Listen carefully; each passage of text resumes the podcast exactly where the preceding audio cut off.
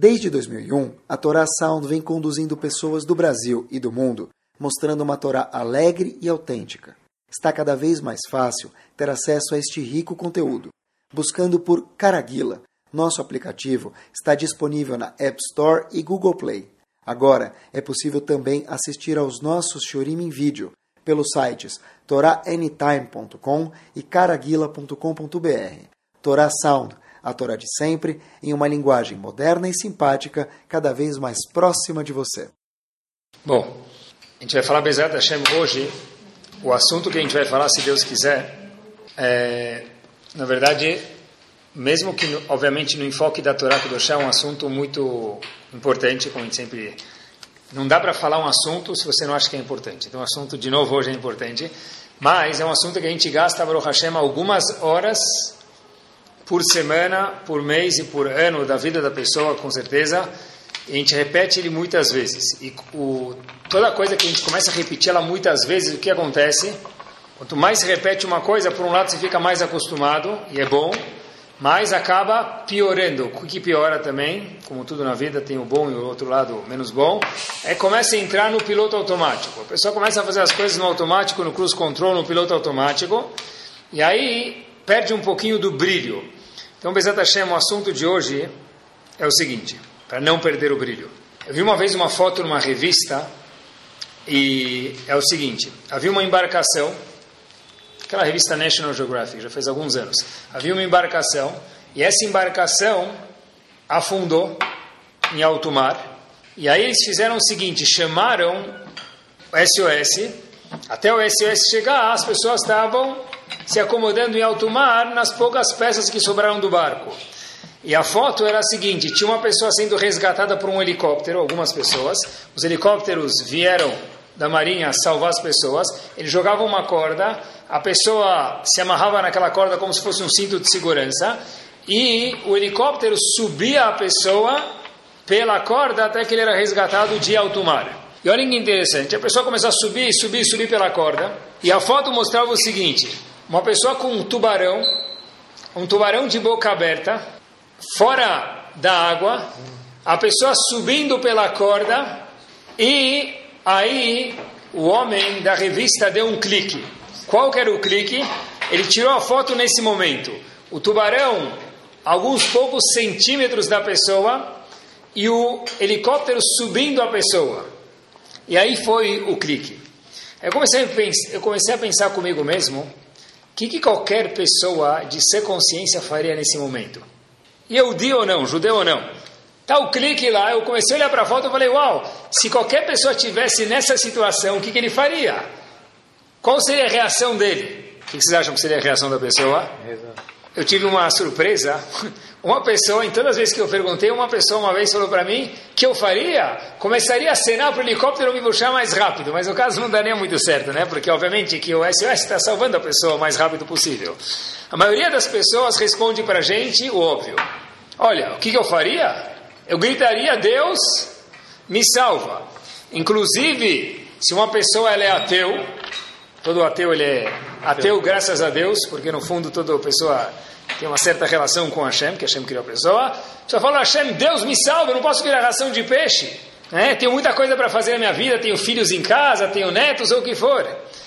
Então, quando a pessoa chega em apuros, depende da pessoa, às vezes lendo mais apuros, às vezes menos apuros, mas todo mundo, no fundo, sabe se relacionar com a Kadosh Baruch Hu, com a Kadosh Baruch Hu. Ou seja, dentro de cada um de nós, independente de quanto a pessoa ele é conhecedor do judaísmo ou não, todo mundo tem dentro dele algo que nasceu junto com ele, ou vamos chamar assim, algum tipo de caída para isso, algum tipo de instinto para isso que é chamado atfilá, reza. E atfilá, como a gente mencionou, é uma coisa que a gente faz algumas vezes por dia. Algumas vezes por semana e algumas centenas de vezes por ano. E quando a gente faz uma coisa muitas vezes, é normal, como todo ser humano, que aquilo perca o brilho. Por isso que todo mundo fala isso e a gente vai, Bezat Hashem, abordar um pouquinho para ver se a gente consegue reacender algumas lampadinhas da Tefilá e ver o que quer dizer a palavra Tefilá, reza, dentro do conceito da Torá Kedoshá, que faz parte do instinto da pessoa. Pessoal, eu vi uma pergunta fortíssima, queria compartilhar com vocês em alguns lugares, Mas olha que interessante, quanto mais a gente faz uma coisa, mais entra no automático e menos a gente pensa. Essa é a primeira lei que Rav Moshe Chaim Lutzato falou no livro dele, Mesilat Eshari. Quanto mais frequente uma coisa ele diz, menos a gente dá bola. E muitas vezes pode ser uma coisa muito importante, como aqui no caso. A gente reza todos os dias Baruch Hashem e tem coisas que a gente nunca pensou. Olhem lá. Fulano está com um problema. Ele está com algum problema na vida dele. O que ele faz? Não precisa ser o problema do tubarão do crique aqui que a gente contou faz um minuto atrás. Qualquer problema. A pessoa se dirige a Hashem e fala, Kadosh Baruch Deus me salva. Uma criança tem prova. Tem, alguns, tem algumas pessoas que falam, olha, eu só coloco o tefilim em semana de prova. Bom, já é um progresso. Por que não? Já é um progresso. Então uma pessoa vai lá e fala, olha, eu rezo para Hashem. Agora, se a gente for pensar de uma forma racional, a tefilá, a reza, ela é completamente irracional. Sério? Mas você acabou de falar para a gente que o estilo da pessoa é rezar? Sim, a gente pode pensar. Deus fez as mitzvot de uma forma aqui racional, com certeza. Como é que você pede para Hashem te salvar de algum problema ou te ajudar na prova, etc e tal? A pessoa ali não está doente. Reza para Hashem curar. A pessoa ali não está com algum problema. Ou ele fala, Hashem, inclusive, me acha um lugar para estacionar qualquer coisa. Meu querido, tem dois problemas graves aqui. Hashem sabe o que é melhor para você ou não. Tem dois caminhos para você responder isso. Ou que Hashem não sabe o que é melhor para você, e aí é muito grave porque a gente sabe que a Kadosh Baruch Hu dirige as nossas vidas, então essa não é uma opção. Ou que Hashem sabe. Se a Kadosh Baruch Hu sabe o que é melhor para mim, como você, Yehudi, ousa fazer tefillah? O que você quer, mudar a vontade de Hashem? Hashem falou para fulano, agora nesse momento, a gente não sabe porquê, é melhor que ele fique com resfriado. Como você reza para ele ser curado? Para fulano agora é melhor que ele dê duas, três voltas no quarteirão até que ele ache um lugar para estacionar. Como você ousa fazer tefilá para Hashem? Aí, se Hashem sabe tudo, então não existe lugar para tefilá, porque Hashem já sabe melhor do que você o que você precisa. E se Hashem não sabe tudo, então Hashem já não é o todo-poderoso. A gente sabe que isso não é verdade. E mais uma pergunta forte de como é possível a pessoa rezar. Eu nem que curioso, a gente reza todos os dias e talvez nunca pensou nisso. Por que eu preciso rezar? Para falar o que eu... Olha, Hashem me dá tal coisa. Mas, de novo, Hashem sabe de tudo. Eu preciso falar para Hashem o que eu preciso? Ele já sabe que eu preciso de cura. Ele sabe que eu preciso de uma solução no meu problema financeiro, no meu empresa, onde que for. Então por que você precisa verbalizar a tefilá para Hashem? Então duas perguntas. Um, se Hashem já sabe o que é bom para mim, como eu posso rezar para mudar a vontade dele? Hashem sabe melhor do que é bom para mim do que eu sei. E dois, porque eu preciso rezar e verbalizar para Hashem o que eu tenho a dizer, se Hashem já sabe de tudo. Se é assim, então a gente não deveria rezar. Pessoal devia ser, se a gente pensasse de verdade, devia ser proibido a pessoa fazer tefilá. Por quê? Como é que você reza? Se Hashem já sabe, então, porque você está rezando, porque você precisa verbalizar. E mais ainda a gente perguntou, meu amigo, Hashem sabe o que é melhor para você. Se ele te deu esse problema agora, é porque esse problema faz parte do seu crescimento. se você pensar assim, você não vai fazer nada. Essa é a pergunta, como que eu posso mitzvah, rezar? Porque Hashem sabe que De você novo, quer fazer mitzvah, Hashem, então que, você faz? a pergunta não procede, me desculpa. Porque eu coloco o tefilim porque é um mitzvah a ser colocado tefilim. Então, Agora, se a reza é para eu falar o ferrolé amor Israel, que Hashem cure os enfermos de Ben Israel, por exemplo, se o cara está doente, é porque ele precisa passar por isso. Como é que eu posso rezar para mudar a vontade de Hashem? E daí por diante. Então a pergunta aqui é como que a pessoa pode rezar? A gente tende provavelmente a resistir a receber a pergunta, a gente está tão acostumado a rezar, tem que ser, que tem que rezar. Obviamente a gente vai responder Bezat Hashem, não pode sair no meio do shiur. Mas, Lichorá, no começo do shiur, e a pergunta cabe, devia ser proibido rezar. A gente vai ver Bezat Hashem o que quer dizer tefilá hoje à noite juntos. É o seguinte, o objetivo de toda a reza, de toda a tefilá, e eu, eu não gosto de traduzir a palavra tefilá como reza, porque reza vira no automático de novo. Estou rezando. Eu prefiro falar a palavra tefilá como conversar com Hashem.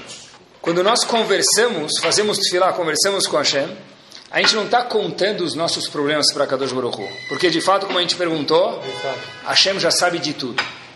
E dois, nós nem estamos convencendo Hashem que tal pessoa precisa de cura, tal pessoa precisa de parnassá de sustento, ou tal pessoa precisa de shidur, ou tal pessoa precisa de qualquer coisa, porque Hashem já sabe disso. Então, a pergunta é, para que, que nós rezamos?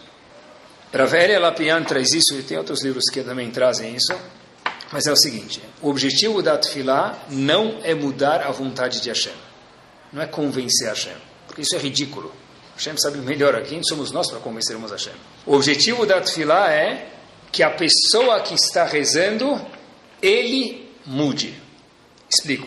Ou seja, o seguinte: Fulano está fazendo o seguinte pedido: Olha, Hashem, poxa, eu estou resfriado, me cura, Kadosh Baruch Hu, ou qualquer que seja o problema. Ele não está vindo falar para Hashem: Olha, Hashem, me cura, e por conseguinte, Hashem vai falar: Meu, meu amigo, agora é melhor para você ficar resfriado. Como é que você ousa rezar para mim? Te perguntou. Não, Tefilá não é isso. Tefilá é o seguinte: quando eu me conecto com Hashem, eu me elevo.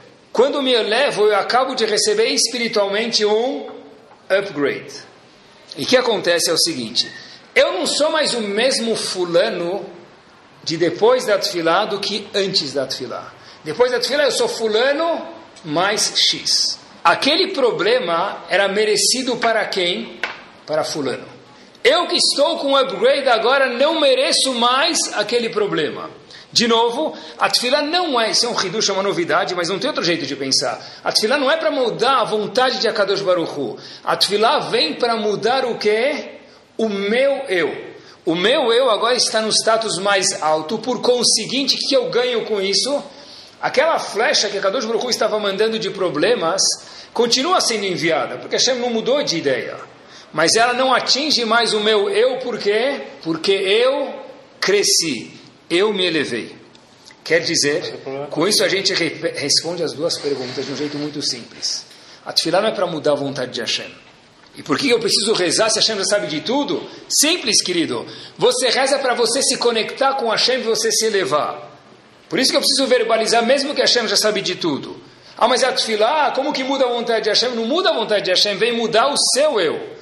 E quando muda o seu eu, aquele problema tinha que atingir a altura de 10 metros. Você agora está 10,3 metros de altura. Você rezou muito bem, está 12 metros de altura.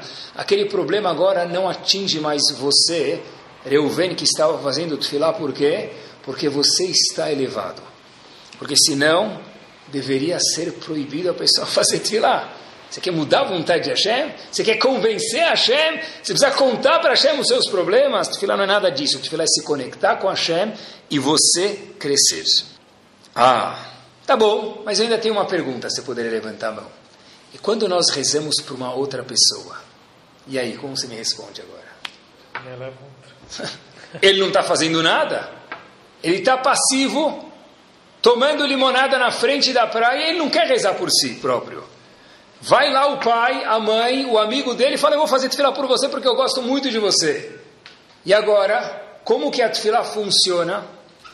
Diz Rav Lapien o seguinte: mesma coisa.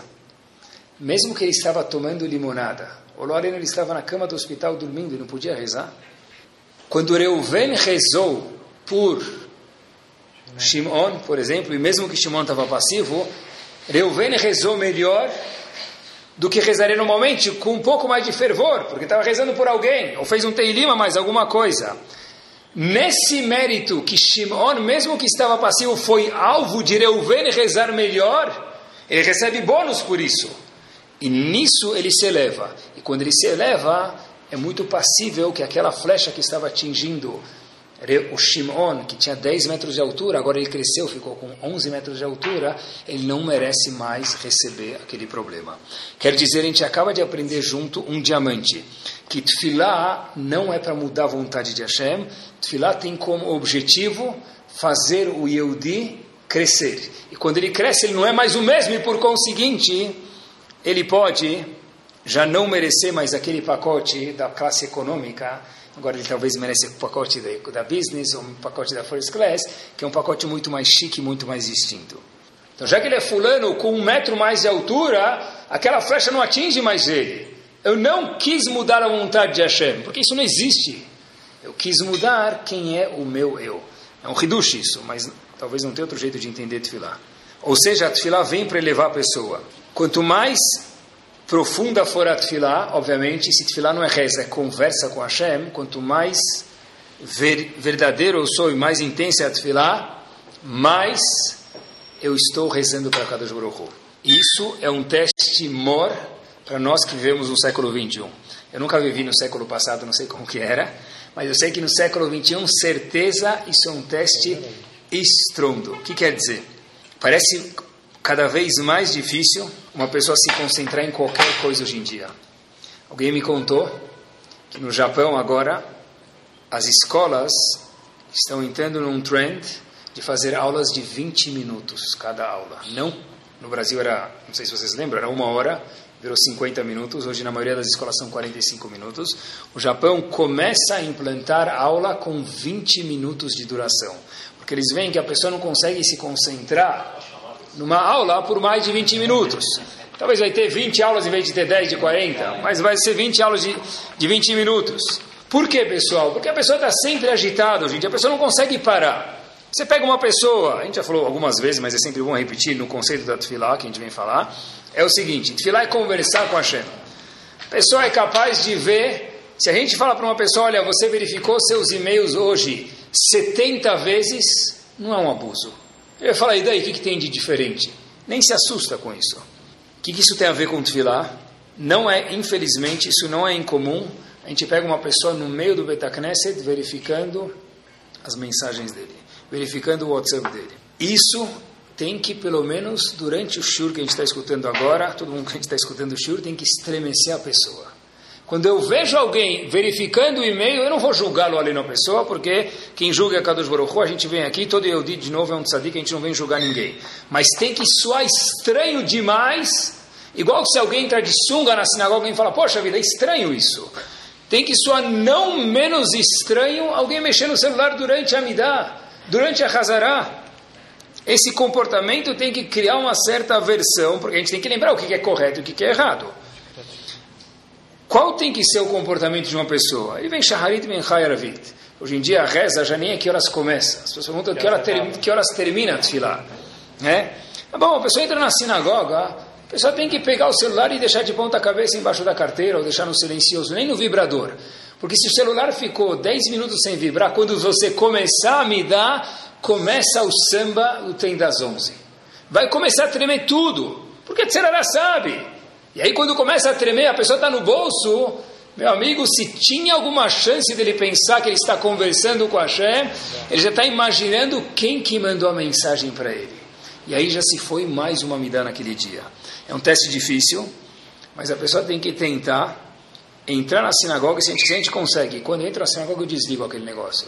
Porque ele vem me servir, não eu venho servir ele. E quando eu saio do Betacneset, eu ligo, eu estou muito ansioso. Tá bom, então sai da sinagoga, fica parado lá três minutos vendo. Tudo bem. Mas durante durante o Shacharit, desliga aquilo. Desliga o celular. É um trabalho e é muito difícil. Mais difícil do que correr uma hora na esteira, com certeza, mesmo para quem não gosta de ginástica. Muito mais difícil. Pessoal, a pessoa não consegue mais parar. Rezar não é a palavra a tradução da palavra tefilá. Tefilá quer dizer eu estou conversando com Hashem. Para conversar com Hashem eu preciso estar aqui. Se eu estou mergulhado dentro da tela do meu celular, é impossível que eu estou conversando com Hashem. Vai aqui o um ingrediente importante para que a tefilá da pessoa eleve ele, que é o que a gente mencionou no começo do shiur. Todo mundo já ouviu falar em Haná. Haná, que aparece no Navi, ela foi casada com um homem chamado Elkanah. Haná, casada com Elkanah. Obviamente a gente sabe que ela teve um filho chamado Shmuel, o profeta. Haná e Elkanah estavam casados alguns anos sem terem filhos. Quantos anos? Alguns. Todos os anos, Elkanah, que era o marido de Haná, ia para o Mishkan, para o tabernáculo, fazer tefilá, que Hashem pudesse conceder um filho para ele e para sua esposa Haná. Passados-se 19 anos, assim tem um livro chamado Seder Olam que conta para a gente, eh, Haná fala para o marido dela, Haná, o seguinte, agora quem vai no Mishkan rezar para ter um filho sou eu. A pergunta é, Manishtana, Lailazem Kolalilot. Durante 19 anos, quem foi rezar para ter um filho? O marido de Haná. Passados-se 19 anos, Haná chega e fala, agora é nós. Eu vou no Mishkan rezar. Mas o que, que, mudou? Por que, que, até agora quem ia no Mishkan rezar o marido e agora ela falou: não adianta mais você ir, quem vai agora sou eu. Viu uma resposta espetacular. É o seguinte: todos os anos Haná falou, Elkaná, você reza, porque eu confio na sua tefilá. Mas no ano 19, Elkaná falou uma frase para Haná. Haná falou para ele: olha, quando você for no, no Mishkan rezar, não esquece de rezar para que a gente tenha um filho. E dessa vez ele Caná falou a seguinte frase para Haná no ano 19, depois do casamento deles. Alô Anohi Tov Lecha Miasarabanim? Eu sou melhor para você do que dez filhos. Eu sou um marido ótimo, o que, que você quer um filho? Quando Haná escutou isso, ela falou o seguinte: Eu entendi. Ele já perdeu a emuná que a tefilá vai ajudar, porque ele falou: Não precisa mais rezar, eu sou que nem dez filhos para você. Haná falou: Agora que você não acredita mais na sua tefilá, quem tem que ir sou eu. Isso que mudou no ano 19. E o ingrediente que vai aqui é o seguinte: quanto nós acreditamos que a nossa tefilá funciona, sem mentir. Só acorda de manhã, ele coloca a tefilim, muitas vezes ele coloca, ele tira. Uma vez eu peguei uma pessoa, ele estava parado, talvez na terceira, quarta volta do tefilim. Falei para ele, e aí, vai ou racha? Ele falou, estou na dúvida. Eu falei, por quê? Ele falou, não lembro se eu estou colocando ou se eu estou tirando o meu tefilim não está muito diferente da realidade, pessoal, infelizmente, às vezes. Você acredita que sua tefilá funciona ou não? Você acredita de verdade é difícil. Quem fala eu sempre acredito, ou é um grande sadico ou é um grande amigo do Pinóquio. Parar para pensar. Haná falou, agora não vai mais rezar, meu querido marido Elcaná. Porque quando você falou que eu sou melhor do que dez maridos, quer dizer, você não acredita mais. E o ingrediente maior para que a tefilá possa ajudar a pessoa é você acredita que a Kadosh Baruch está te ouvindo e pode te salvar ou não. Eu vi uma coisa que aconteceu. Não precisa, é fácil acreditar nisso. Tinha uma pessoa que estava em algum lugar, não interessa onde, qualquer um dos quatro cantos do mundo, rezando Amidah, Hazan, e ele falou, Mashiv Aruach Morida Geshem. Era o período que começava a mudar para cair chuva. Rezou isso, saiu da sinagoga, o que, que ele escuta? Trach, está chovendo. Ele sai da sinagoga e fala, puxa, que azar. Esses somos nós muitas vezes. Aconteceu a história. Sai da ele rezou Mashiv Aruach Morida Geshem pedindo para Hashem fazer ventar e cair chuva. Ele sai da, sinagoga, está chovendo. Fala, puxa vida, que azar, está chovendo. Meu amigo, falou, mas não conversou com Hashem. E talvez conversou com Hashem, mas não acreditava que de verdade a sua tefilá poderia funcionar. Quanto a gente acredita na nossa tefilá de verdade? Se a gente acreditar de verdade, a tefilá do Yehudi faz cócegas com todo respeito com a Viachol e a Kadosh Baruch E ele atende a gente. Eu vi uma história, essa foi de fato a melhor história que eu já li na minha vida. A gente tem Baruch Hashem algumas pessoas que escutam a gente no CD ou no aplicativo, ou vem a gente no, no, no site, no vídeo, que a gente filma Baruch Hashem, e algumas pessoas falam, olha, Rabino, eu vou te mandar algum material porque eu sei que você fala. Eu falei, olha, sempre me manda, porque mesmo que o que eu faço não é aula de física, nada se perde, tudo se transforma. Um Yehudi muito gentil mandou isso aqui faz um ano atrás, foi dezembro do ano passado. E pessoal, apertem os cintos, olhem só a história. Quem conta essa história era Rav Zilberstein, no livro dele, Aleno Shaber, em Parashat Nitzavim. Rav Zilberstein, para quem não conhece, é um Tamil grande, que vive hoje em Israel. Ele é cunhado do Rav Chaim Kanievski, Shlita. Ele conta que um nome só da história que é importante a gente saber, Meshulam. Meshulam um Yehudi que mora em Nova York, de uma família religiosa. Ele era um bom aluno. Estudou no Heder, na escola religiosa, e de repente, com 17 anos de idade, por problemas familiares, coitada, a mãe dele faleceu, Meshulam começou a ter algumas balançadas na vida, balançadas emocionais, de emuná, como Loalena, uma dificuldade muito grande. E, num certo momento, algum tempo depois, Meshulam decide ir com os amigos para a China passear. O pai dele, quando escuta isso, quase desmanhou. Falou, Puxa vida, você é o que sobrou da minha família, eu perdi minha esposa, você vai me abandonar? Toda a educação que eu te dei. Meshulam, o filho vira para o pai e fala, pai, eu sei que eu vou, e saiba de uma coisa, eu não sei quando eu volto. O pai ficou devastado. Quer dizer que você saiu do caminho da Torá, você está me abandonando. Meshulam falou, pai, eu estou indo embora. E se você acha que eu ainda estou religioso, você está enganado. Eu estou procurando agora, essas palavras que ele falou, um sentido para a minha vida na Índia. eu espero que você me perdoe. O pai vira para ele, essas são as últimas palavras do pai para o filho. Eu nunca vou lhe perdoar por isso. O filho vai embora de casa e o pai nunca mais falou com o filho. E o filho nunca mais falou com o pai. Três anos se passam na Índia e Meshulam, depois de alguns meses, dez meses que ele sai de casa, ele começa a ligar para o pai para falar oi. Ele não mudou, mas ele queria pelo menos ter uma relação com o pai dele. Ele liga para o pai depois de alguns meses que ele chegou na Índia e o pai nunca nem atende a chamada dele. Ele mandou cartas para o pai e nenhuma dessas cartas foi respondida para Meshulam.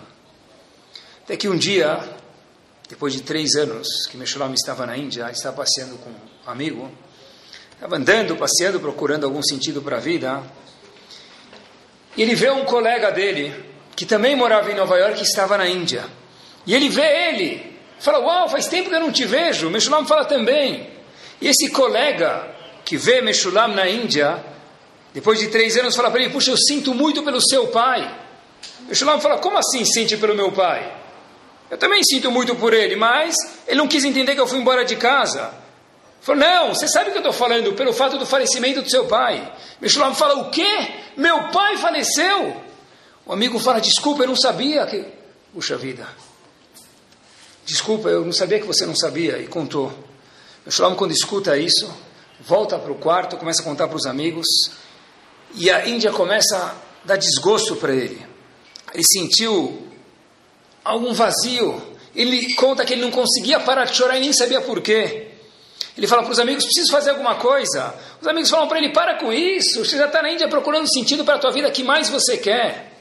Meshulam falou: eu vou para Israel conversar com Hashem. Os amigos começaram a ridicularizar ele. Ele não deu ouvidos ao mari, aos amigos e Meshulam vai para o Kotel Amaravi. Ele entra no Kotel Amaravi, ele chega, quando ele chega no Muro das Lamentações, como a própria palavra diz, ele começa a se lamentar. Ele entrou no Kotel, pessoal. Ele conta que ele olhava para as pedras do Kotel e ele queria rezar, mas ele não conseguia. Ele começou a chorar.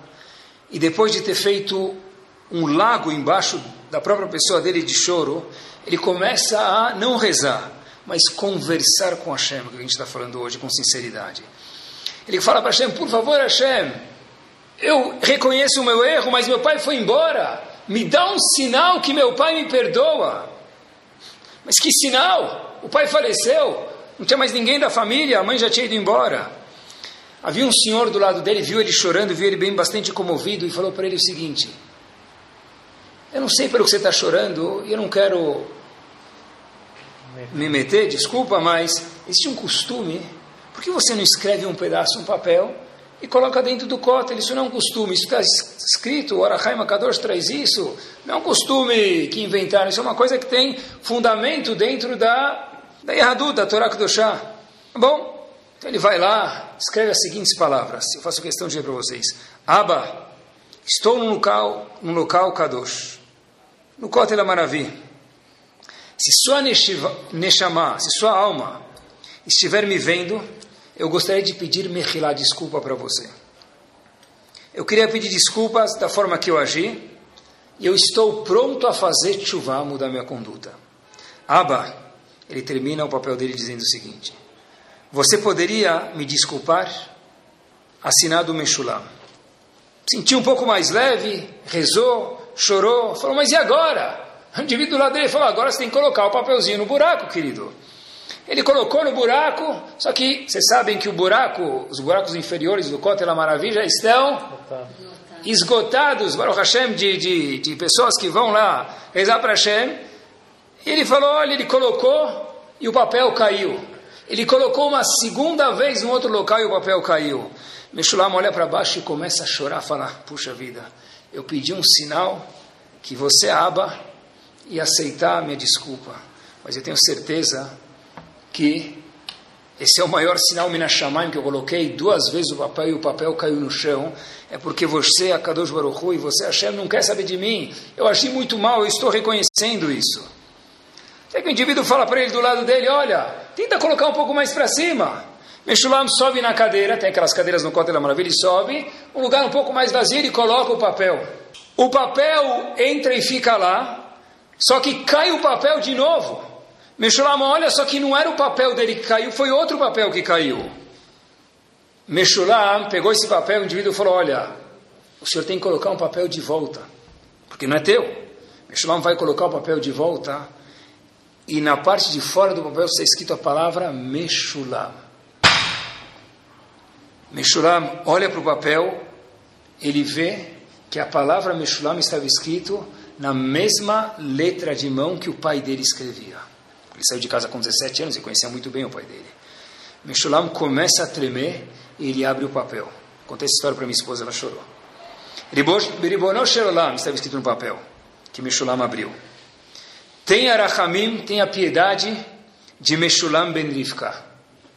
O nome dele era Meshulam e a mãe dele era Rivka. Ele abriu o papel que o pai dele escreveu. Meu filho foi para a Índia alguns meses atrás. Por favor, Hashem, cuide dele e de sua Torá. Assim estava escrito no papel. E Meshulam estava lendo isso.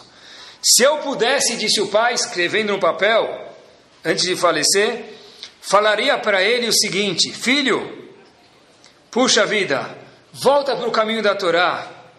Eu peço desculpas como eu me comportei com você. Talvez eu fui muito duro quando eu te mandei embora de casa e falei que nunca mais ia te perdoar. De seu querido pai, Yaakov ben Sarah. Pessoal, quando eu li essa história, eu estremeci. Eu não acreditei. Se não fosse Rav Zilberstein Shlita que escrevesse, ela não ia acreditar. Uma pessoa vai no Kotel Maravilha rezar, chora, ele coloca o papel e cai o papel. Deve ser que Hashem não quer me ativar. Ele sobe colocar mais para cima e cai o papel de quem? Do pai dele. Com a chance zero disso acontecer. O pai dele colocou lá.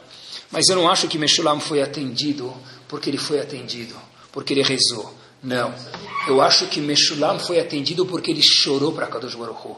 Eu acho que Meshulam foi atendido porque ele conversou com Hashem e mais de tudo, ele pegou uma passagem da Índia para o Kotel Amaravi porque ele entendeu a mensagem que a gente falou de Haná. Agora o meu único endereço é Hashem e eu confio em Akadosh Baruch Hu. Uma pessoa que conversa com Hashem, é sincera com Hashem e confia em Hashem, nada mais é um milagre. Tudo se transforma em teva, em natureza. Porque, pessoal, a tefilá da pessoa está acima, assim explica o Marsha, acima da natureza. A tefilá não existe teva. O conceito teva, natureza, só existe enquanto a pessoa não reza. No momento que a pessoa faz tefilá, ele dirige a tefilá para Hashem, conversa com Hashem, não existe mais o conceito chamado natureza. E a tefilá também está acima de qualquer tecnologia. Quanto tempo demora para a pessoa ir para Miami? Sete. Sete horas? Esquece o tempo que ele precisa chegar ao aeroporto. Vamos dizer que tivesse o aeroporto lado da casa dele, sete horas. Em uma frase da Amidá, a pessoa já foi para o Japão, China, Miami, Tóquio e voltou. A tefilá Infelizmente, ela é muito mais rápido que qualquer desenvolvimento tecnológico. A pessoa é capaz, em uma frase da Midah, dar a volta ao mundo, porque ele rezou, mas não conversou com a Kadosh Baruch. Inclusive, tem que se dizer, o Shnabura traz isso, o Haim escreve isso, existe momento para rezar e existe momento para estudar. Uma pessoa que estuda na hora da tefilá, isso está escrito nos livros, está completamente errado. A intuição da pessoa é ótima, mas está errado. A pessoa faz terrilim no meio da reza. Tem hora para terrilim e tem hora para Hazarat Hashatz. Na hora da Hazará, a obrigação da pessoa é escutar Hazará Baruch Hu Baruch Shemoy Amém. Aí eu faço dafiomi no meio do, do, da, da reza. Tá bom, se for a reza que você já rezou e é outra reza, tudo bem, mas na sua reza, fazer da filme, o intuito é ótimo, mas o outcome não está correto.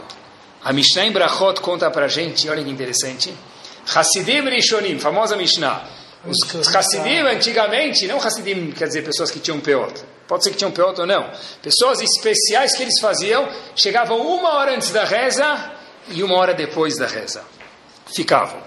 Chegar uma hora antes da reza é óbvio, porque eles chegavam para se desconectar do mundo, falar, puxa vida, agora eu quero conversar com a Hashem, preciso me preparar para isso. Se a pessoa estaciona o carro e chega no meio do Ashrei de Minchá, é muito difícil ele se conectar na Amidá, porque ele está trazendo os problemas da rua. Tem que sentar um minuto antes da sinagoga, pelo menos. Ele sentava uma hora. Agora perguntam os comentaristas, chega antes da reza, eu entendo, mas por que ficar uma hora depois da reza? O que, que adianta ficar uma hora depois da reza? Ele já rezou? Walter de Kellen fala um hidush espetacular. Diz ele o seguinte: quando a pessoa rezava, ele já ficou uma hora antes da reza, apareceu na cabeça dele um monte de perguntas, um monte de novas coisas que ele percebeu durante a tefilá dele. Para que ele não se preocupe no meio da tefilá de lembrar isso. O que, que os Hassidim faziam antigamente? Olha que resposta espetacular. Eles ficavam uma hora depois da reza para não pensar em estudo durante a tefilá. Não é para não conversar, é para não pensar nem em estudo, porque tem momento de rezar e tem momento de estudar. Se eu estudo enquanto eu estou rezando, quer dizer que eu não estou conversando com Hashem. Quer dizer que eu não confio que a Kadosh Baruch Hu, plenitude, está me escutando. É um comportamento que a pessoa tem que consertar isso. Nefesh Achaim fala para a gente, Rav Chaim Volozhin, o chefe da mãe das Yeshivot, conta para a gente que desde que Adam Arishon foi criado até hoje, nunca houveram e nunca haverá duas tefilot iguais. Não nossa, não minha no meus 120 anos de vida. Desde a criação do mundo, nunca houveram duas tefilot iguais, porque cada tefilá, a pessoa muda e a tefilá também muda. Mas a pessoa está mais empolgada, outra vez menos, daí por diante, cada pessoa é diferente. Quer dizer, cada tefilá que a gente faz, nenhuma tefilá para no mesmo lugar da outra. Por quê? Porque não tem duas tefilot iguais se faz importante que a pessoa tenha kavaná, para que eu possa conversar com Hashem, preciso ter kavaná na tefilá. Para rezar não precisa ter kavaná, mas se a gente traduz reza como conversar com Hashem, precisa ter kavaná. O que quer dizer kavaná? Qual a tradução da palavra kavaná? Alguns traduzem kavaná como balançar. Tudo bem. No personal trainer a pessoa também balança. Isso não necessariamente é kavaná. O que quer dizer ter kavaná? Ter kavaná na tefilá é muito simples. Quer dizer, colocar na prática não é simples, mas a ideia é simples. Eu saber a tradução das palavras. Como é que é possível que eu tenho 10, 20, 30, 40, 60, 70 anos de idade e eu rezo, eu não sei o que eu estou rezando? Pessoal, isso é ridículo. Mas todo dia você fala a mesma coisa? Não, quando eu crescer eu vou mudar. Vai carregar isso para o resto da vida, porque se não pegar um Sidur em português, de vez em quando procurar ter curiosidade e aprender, nunca vai mudar. Imagina seu filho vem do seu lado e te pergunta, Aba, o que, que, você está rezando na Midah? O que quer dizer Mekabetz Nidre Amo Israel? O que quer dizer Ashiva Shofetenu Kevarishoná? O que quer dizer Amahazir Shechinatol Etzion? São três que a gente fala na Midah todos os dias. Não sei, meu filho. Aí teu filho vem e te pergunta, mas Aba, você tem 40, 50, 30 anos de idade, você reza isso todos os dias, você não sabe o que você está falando? Não é um pouco estranho? Deveria ser pessoa tem que devagar procurar. Porque, olhem, a gente costuma olhar para o Sidur como uma coisa banal. Mas que a gente saiba lá, se eu tenho uma Agmará, sem Agmará o Yodi não vive, e eu tenho um Sidur, quem fica em cima de quem? O Sidur fica em cima da Agmará, porque o Sidur veio antes de Agmará ser escrita. Quer dizer, o Sidur também é um livro de estudo. Ravoube fala igual que a gente estuda, estuda uma Agmará, a pessoa precisa dar o Sidur. A gente gasta mais tempo, muitas vezes, pessoas que não estudam, gastam mais tempo no Sidur do que na Gemara. Kavaná quer dizer a pessoa saber a tradução das palavras. E, obviamente, que a palavra tefilá, ela requer que a pessoa verbalize as palavras. Não existe dentro da Torá rezar com os olhos. Não existe fazer brachá com os olhos. Não existe fazer terrilim com os olhos. Enquanto que a pessoa não mexe os lábios, não verbaliza, não escuta pelo menos baixo, não precisa rezar alto, mas pelo menos a voz dele, ele não é chamado na lahá que ele fez tefilá. Quer dizer que até agora não rezei? Não sei. Se rezou assim, quer dizer que daqui para frente vai fazer tchuvá e Hashem vai, com muita gentileza, como sempre, contabilizar. Mas, daqui para frente a gente já sabe que rezar com os olhos não é chamado tefilá. E olhem que curioso como tudo é feito sobre medida em relação a tefilá. Quando uma pessoa reza por alguém que lo não está doente, o que ele fala? Fulano, filho de quem? Da mãe. Por que filho da mãe dele? Por que não fala o nome do pai? Pessoal, por que a gente fala, reza o nome da mãe e não o nome do pai? Olha interessante, nunca pensei sobre isso. Não ter resposta não é problema. O problema é pelo menos ter a pergunta. Isso precisa. A gente faz tudo no automático. Ben Ishai traz no livro dele, Ben Yoyadá, sobre Masechet Barachot, na página 55b, o seguinte, que a mulher tem mais méritos do que o, que o marido. Por quê? Porque a mulher não tem obrigação de estudar a Torá. E já que ela não tem obrigação de estudar a Torá, ela não tem o castigo, o pecado, haverá lo além de bitul Torá, que é muito grave. A maior mitzvah do mundo é Talmud Torá. E além de deixar de estudar a Torá quando a pessoa pode, já que é tão benéfico estudar a Torá, ao contrário. Então a gente fala, olha, que Reuven Ben Sará seja o nome da pessoa, tem Arifó, por quê? Para mencionar o nome da mãe, porque a mãe é mais meritosa do que o pai, por isso que se fala.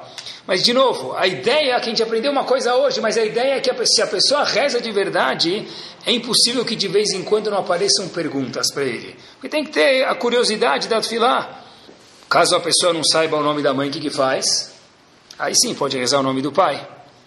Ou, Rav Chaim Kanievski fala que pode rezar só fulano e o sobrenome dele se não souber o nome da mãe, que também a chama escuta. Mas por que originalmente se reza o nome da mãe? Porque a mãe tem mais méritos.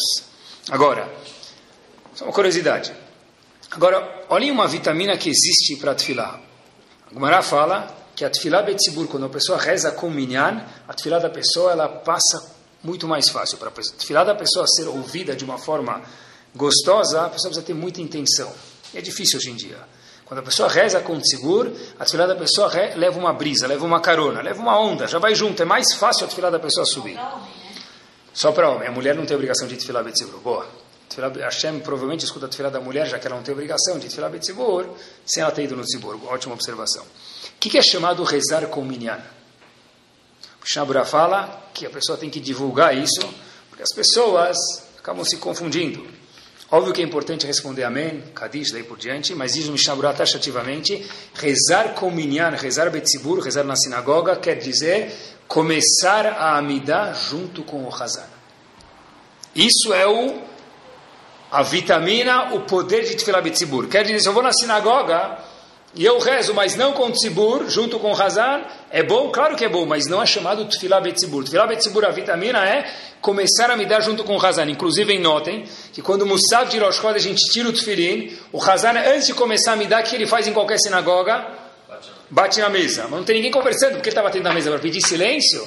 Não, para falar, eu estou começando a me dar, começa comigo. Porque essa é a vitamina de Tfilah Betzibur. Outra alahá importante, já que a gente está falando sobre reza, que é importante. Quando uma pessoa sobe no Sefer Torah, ele faz a barahá como tudo. Quando uma pessoa vai pegar um copo d'água e vai fazer uma barahá, ele tem que segurar com a mão direita. Quando a pessoa sobe no Sefer Torah, quando ele faz a barahá, ele segura o Sefer Torah. Não, óbvio que ele não vai segurar o pergaminho. Ele vai segurar na parte de, externa do Sefer Torah e ele faz a brachá enquanto ele segura. Depois, durante a leitura, está escrito que é correto a pessoa segurar também. Mas enquanto ele faz a é obrigatório que a pessoa segure. Por quê? Você tem que fazer a sobre algo. O Sefer Torah tem que estar tá segurando o Sefer Torah enquanto a pessoa faz a quando ele sobe no Sefer. Um passo adiante, eu estava lendo um artigo e aconteceu dia 14 de maio de 2013. Um leilão fizeram o seguinte leilão, não virtual, um leilão verdadeiro, já conto para vocês detalhes. E o leilão, dia 14 de maio de 2013. Fizeram um leilão, o seguinte, pegaram o CEO da Apple, Tim Cook, e a pessoa tinha que dar um leilão de quanto ele pagaria para tomar um copinho de café, alguns minutos, ficar tete a tete, só você e o CEO da Apple, Tim Cook. Quanto chegou o leilão? 610 mil dólares para tomar um cafezinho com CEO da Apple. Óbvio que a pessoa fez isso foi um anônimo, mas a história é verdadeira, se procurem depois no jornal, no Rav Google, me permitam.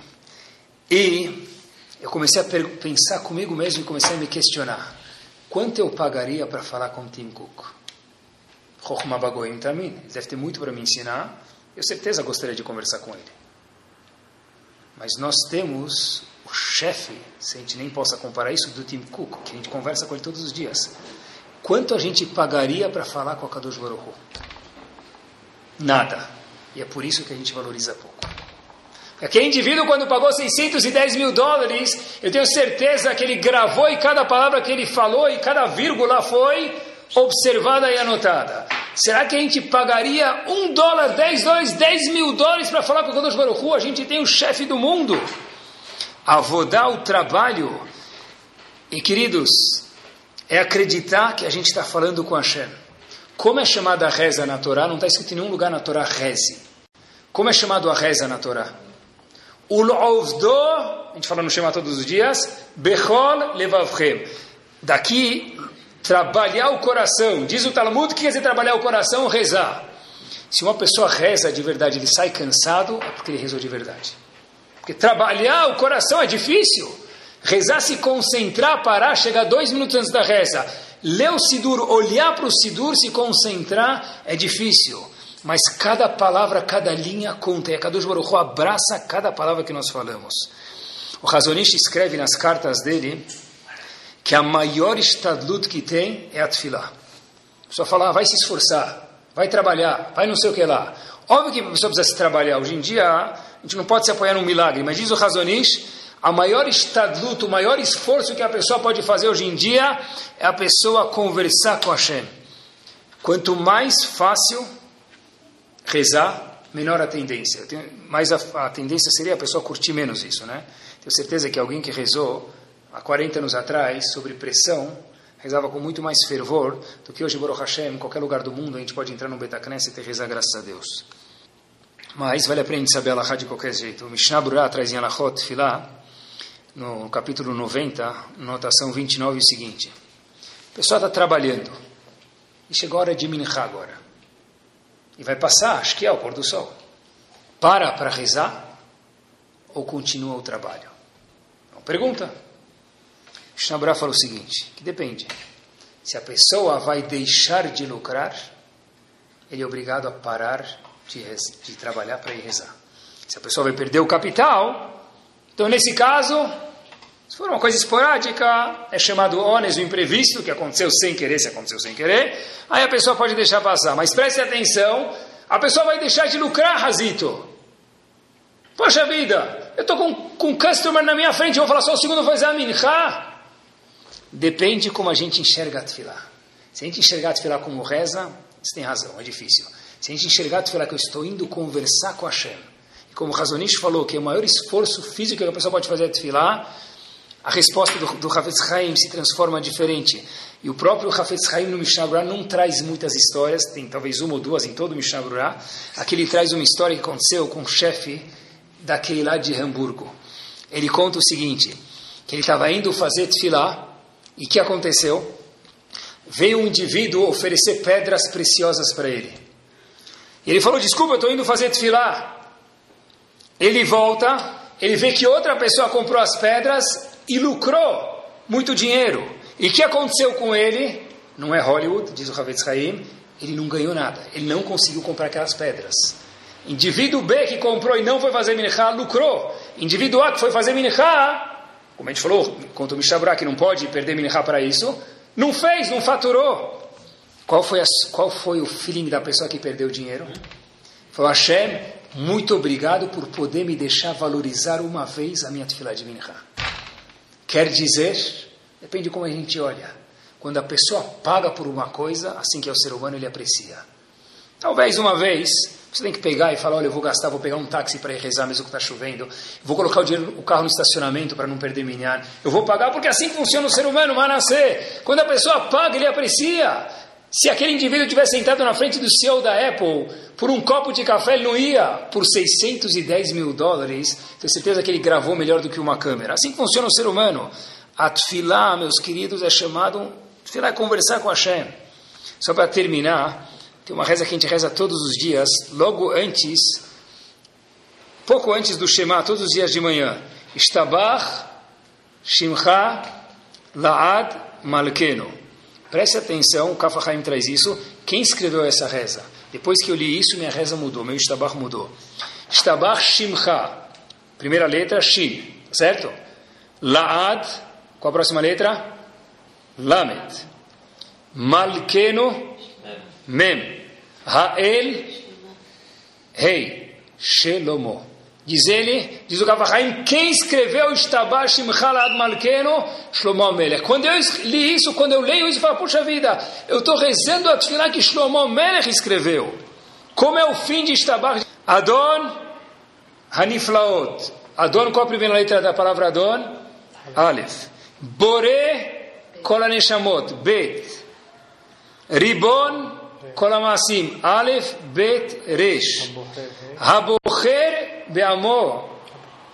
Aboker Beamor Israel. Melech El Chai Olamim Amen. Se a gente pegar Adon Aniflaot, Bore Kol Neshamot, Ribon Kol Amasim, Habocher Melech, forma a palavra Avraham. Diz o Kavahaim, Shtabach foi escrito no começo. O começo de Shtabach foi escrito por Shlomo Melech e o fim por Avraham Avino. Quer dizer, quando eu li isso, eu falei, uau, eu rezo Shtabach diferente agora. Estou rezando as mesmas palavras que Shlomo Melech falou e Avraham Avinu falou, que mérito que eu tenho? Nenhum! Hashem me deu um presente de poder rezar assim. Que Bezerra Hashem, meus queridos, a gente possa internalizar a mensagem, não rezar mais, conversar com Hashem. Para isso, acreditar que a Kadosh Baruch está me escutando. Mas eu preciso querer de verdade me ligar com Ele. E a pessoa que acredita na tefilá dele, aí certeza que a Kadosh Baruch fala, se você acredita na minha tefilá, eu vou te responder. Que a gente possa colocar papéis no Kotel Amaravé e a Kadosh Baruch dá respostas imediatas, porque, como disse o Maharshat, filá não é teva, não é natureza, é acima, lemara minateva. Se tem uma coisa que pode mudar o mazal da pessoa, o decreto da pessoa, e com isso a gente termina, é uma tefilá bem feita. Kadosh Baruch fala, só pede que eu estou esperando, porque tefilá não é para mudar a minha vontade, tefilá é para mudar o nosso eu. Baruch Torá Sound desde 2001, aproximando a Torá dos Yehudim e de você.